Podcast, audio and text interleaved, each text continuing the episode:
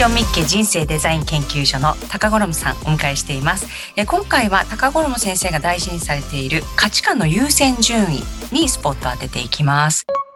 えさやさん、私もですね、人間行動学の世界的権威、ドクター・ジョン・ディマティーニからたくさんのことを教わっているんですが、自分自身もこう、最高価値に生きることっていうのを大事にしているんですけれど、改めてこの、えー、ドクター・ジョン・ディマティーニが言う、人が持つ価値観について教えていただけますか？はい。あの価値観っていうのは、えー、その言葉のね持つ意味からさまざまな捉え方をされていると思うんですけれどもこのドクター・ディマティーニが言っている価値観というのは、えー、心の底から自分が大切に思うもの人生の中で大切に思うもの、はい、価値を感じているものっていう意味なんですけれども、はい、えー、たくさん意味が含まれているんですよね。でそのうちの一つが、えーと、自分が価値を感じるものは自分はとても好きであるっていうことですね。はい、でそれをやっていたり手に入れたりしていると幸せを感じる。才能が発揮できるものそして幸せを感じるっていうこの2つが特徴になります。で皆さんがちょっと勘違いしている、えー、ところがあるなと思うのは、えー、道徳観とか倫理観とかそういったことを価値観に、えー、だと思っていると、道徳観と倫理観っていうのは、あの、全員が守るものとして人間が作ったものですよね。そうです。学校で教わったりとか、道徳の授業で教わったりとか。そうですね。ええ、なので、人に、えー、弱い人には優しくしようとか、はい、あの、えー、最後まで諦めずにやろうとか、あの、えー、言われますね。諦めちゃいけないってね。そういう隣人はね、あの、大切にしようとかね。はい。えー、そういったことは、あの、こういうふうに生きたらいいよっていう、まあ、あの、全員が目指したらいいですよっていう、まあ、教えみたいなもんですよね。そうですね。えー、より良い社会ができるだろうねっていうことで決めたものですよね。はい。で、それは自分の価値観とはちょっと違うんですよね。自分は個人としてこれを大切にしていますっていうものですね。それが自分の価値観ということになるんですけれども、で、もう一つポイントが、その、えー、他人の大切にしているものではないっていうことですね。はい。で、それが、えっ、ー、と、親が代表的な他人なんですが、親の価値観が自分の価値観だと思い込んで人生を、えーと、設計している。あの設計まではいかなくてもあこういう人生歩んだら幸せになるんじゃないかなって思って、えー、進んでいるっていう方もなんかしんどいっていうふうに感じる場合はそれは親の価値観に生きてる可能性が高いっていうことですね。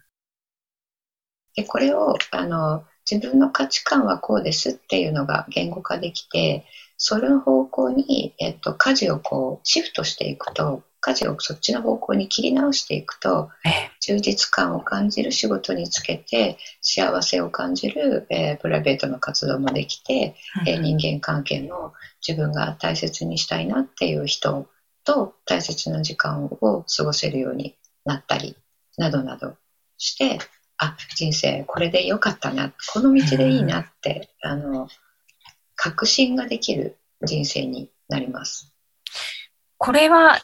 価値観、自分のその価値観っていうか、本当に好きなことだったりとか、その、やる気というのを必要とせず、こう自分でやってて本当な没頭できたりとか、あの自分本音のところでしたいことっていうのは、いつぐらいから知っといた方がいいっていうのはあるんですか？この早ければ早い方がいいのかとか。早ければ早い方がいいですね。あ、そうなんですか？うん、もう進路を決める、うん、高校生とか中学生とか、えー、その辺でも価値観っていうのは、価値観のワークというのがあるんですけども、デマティーニが開発したワークがあるんですが、えーはい、それをもうしっかり中学生とかはできるので、そうなんだ。それをやっていただいて、自分の価値観を分かって、えー、うん。で、大学をのね、学部とかを決めて、進路を決めてっていうね、で、就職もそれに合った方向で、えー、やるっていう形だと一番いいかなと思います。その自分が持っている本音の価値観、本当にこう、これだって思うものは、持って生まれてくるもんなんですか？先天的にというか、こう、う生まれた時に。そうですね。それ、先天的なものもあるんですけれども、はい主には後天的に、えー持つものになります。どういう意味かというと、あの私たちは小さい時に、はい。えーいろいろな環境で育ちますよね。そうですね。いろいろな環境の中で、あのこれは自分が持っていない、持っていなくて嫌だなって思うことってあると思うんですけれども、持ってなくて嫌だな。それは物理的に？どういうことですか？物理的にもそうですし、えー、と能力的にもそうです能し、力的に主も。にはあの親からの愛だったりとか、はい。えー自分はこれを与えられていないだったりとか、あのお兄ちゃんはこうだけど自分はそれをもらえていないえとか、うん、お母さんにこういうふうに言ってもらいたかったんだけど言ってもらえなかったとか、翔さん褒めて欲しかったとか、もうちょっと抱きしめて欲しかったとか、そういうことも含めですよね。うんああ。そういうことも含めてですね、うん、であと自分のあの、えー能力的なものはい。なんかも入ります。あのコンプレックス、はい、あります、あります。はい、勉強ができないとか、はい。うん、ありますね。そうです、そうです。そういったことも含めて、あの欠落感、欠乏感っていうんですけれども、それを持った、それの裏返しが価値観になるんですね。これの裏返し。裏返し。えっと、私たちは普段健康のありがたさってわからないですよね。わからないんですけど、病気になったらわかりますね。そうですね、うんそういうことなんですよね。で健康はすごい価値があるなって、健康でいることってすごい大切だなって思うってことですよね。で価値観ってそう大切だと思う価値を感じるものなのではい。ない体験をしたらそれが価値観になるんですね。でこのない、神経が出来上がってくる8歳とか9歳とかまでにそのないっていう経験をしたもの。それがもう自分の軸としてこれは価値高いんだっていうふうに入るっていうことになります。あ入るっていうのは意意識がということですか？これはないと認識して、うん、自分の中に存在として残った感覚のようなものが欠落感ってことですよね。そうです。これはあの、いいわゆるそのトラウマみたいなのとは違うものなんですか？あトラウマっていうのは、はいその結果、えー持ってしまった、えー誤認識のことね。そのないないな嫌だなとか、ショックだなっていうことが起こってええ。でそれと同じような状況になるとそのショックを感じた時ってびっくりしてこう体体が硬直したりするじゃないですしか。ますね。します。うん、それが、えっと、フラッシュバックされて今この時点で出ちゃうのをトラウマっていうんですね簡単に言うと。うーん。なんか欠落感とトラウマっていうのは全然あの次元が違う話なんです。なんか同じようにこうね、私トラウマがあってみたいな感じで使っている言葉っていうのはだいぶ意味が違うってことですね。そうするとね。そうですね、へうん。え。原因は一緒かもしれないですけどね。はいはいはいはい。そうするとその価値観っていうものを、あの自分のこの本当の価値観っていうものをあぶり出すときに、その自分が8歳から9歳までに体験したその欠落感っていうのを把握する必要があるということでしょうか？うん、必要があります。どういうそれは欠落感を持ったかっていうことですね。うん、それが高ゴロム先生やあのジョン・ディマティーニーが提供しているワークによってあぶり出すことができると。その簡単にこうちょっと自分でい今すぐできるようなやり方っていうのはありますか？例えば具体的な例ます小さい時いなくて嫌だったなって思ったのは何ですかっていうことで自分で聞いていただいて、はい。えーお母さんが、えっと働いていたので、うんえー学校から帰ってきて、えっと7時ぐらいまで、えー一人で待ってましたと。はい。それが非常に嫌でしたって、えーいうのがあの欠落感だなって思ったとしますね。ええそしたらあの欠落感何のために出すかというとそこから得た自分のあの価値観を出すっていうこともあるんですけれどもはい。そこから受け取っているものを、えー認識するっていう目的もあるんですね。そこから受け取っているプラスということですね。そうですそうですあの欠落感って、まあ、トラウマとねあの勘違いされることが多いっていうことでも分かる通りはい。ない方が良かったってみんなが思ってるものなんですよそうですね。うんうん、ですけどそこから得ているものっていうのがあるんですよ。はい。そこから得ているものっていうのは何かというと、私たちは、えー特に子供の頃は諦めるっていうことをまだ知らないので、はい。何かなくて嫌だと思ったら、必ずそれを補強する動きに出るか、それを回避する動きに出るか、どっちかの動きをしてるんですね。この二つ以外はないんですね。うん、あの私我慢してましたっていう方もいらっしゃるんですけど、はいはいはい。それはその時は我慢したかもしれないけれどもそのちょっと時間を置いてそれを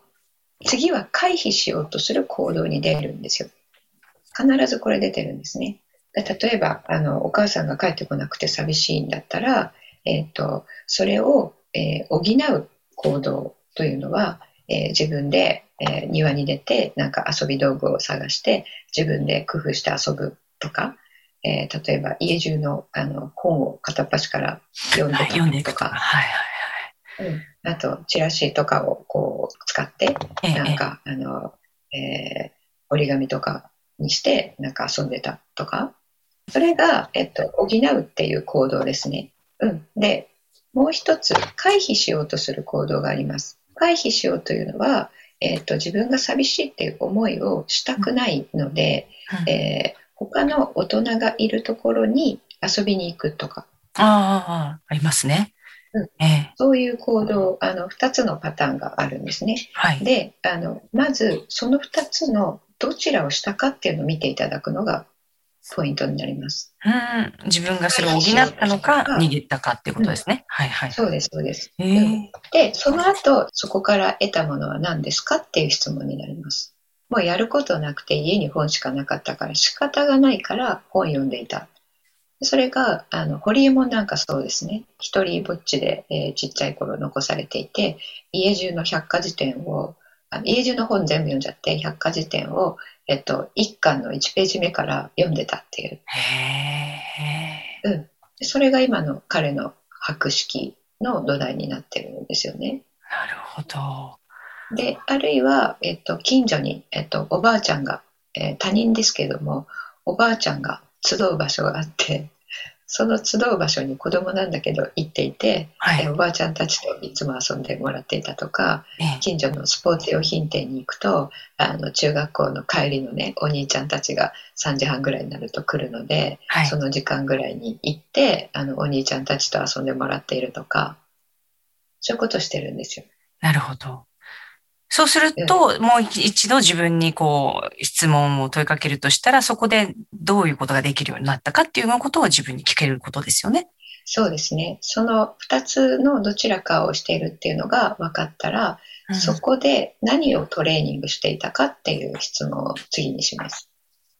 トレーニングっていうのはは別に自分がトレーニングしようと思ってやったわけじゃないんですけれども、うん毎日寂しいので、毎日それに向かうわけですよね。でさっきの百科事典だとまあ分かりやすいんですけれども、はい。おばあちゃんのところに逃げていったっていうことは、逃げただけじゃんって思う、終わりがちなんですけれども、はい。そのおばあちゃんたちが、これまあ本当にあった人の事例なんですが、ねおばあちゃんたちが、あの、さっき仲いいと思ったら、今なんかちょっと喧嘩してるみたいな